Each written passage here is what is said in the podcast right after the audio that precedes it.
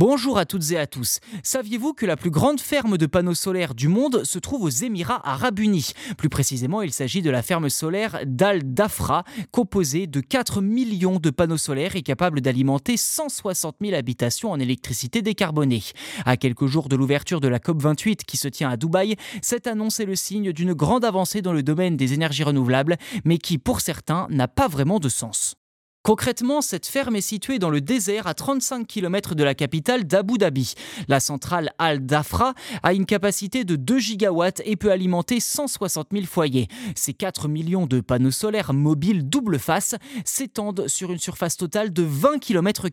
Pour l'historique, cette infrastructure est le fruit d'une collaboration internationale dans laquelle sont impliqués EDF Renouvelable et le chinois Jinko Powers Technology. Selon les opérateurs Taka et Mazdar, qui détiennent 60 du projet, la ferme solaire Al Dafra éliminera plus de 2,4 millions de tonnes d'émissions de carbone chaque année. En somme, cette immense ferme solaire agit comme un déclencheur pour les Émirats arabes unis qui comptent tripler leur capacité de production d'énergie renouvelable pour atteindre 14 gigawatts d'ici 2030 et vise même la neutralité carbone pour 2050. Mais dans le même temps, le pays qui est l'un des principaux exportateurs de pétrole compte augmenter sa production de 3 à 5 millions de barils de brut par jour d'ici 2027. Un paradoxe qui alimente la polémique autour de la tenue de la COP28 à Dubaï.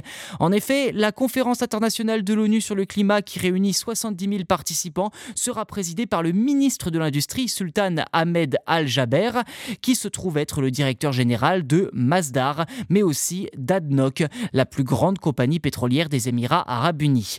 Un choix qui a suscité une vague de protestations parmi les défenseurs de la cause environnementale et des responsables politiques. Plusieurs objectifs ont toutefois été fixés pour cette COP28, notamment accélérer la transition vers les énergies renouvelables et garantir le financement des pays pauvres les plus touchés par le dérèglement climatique par les pays riches les plus pollueurs.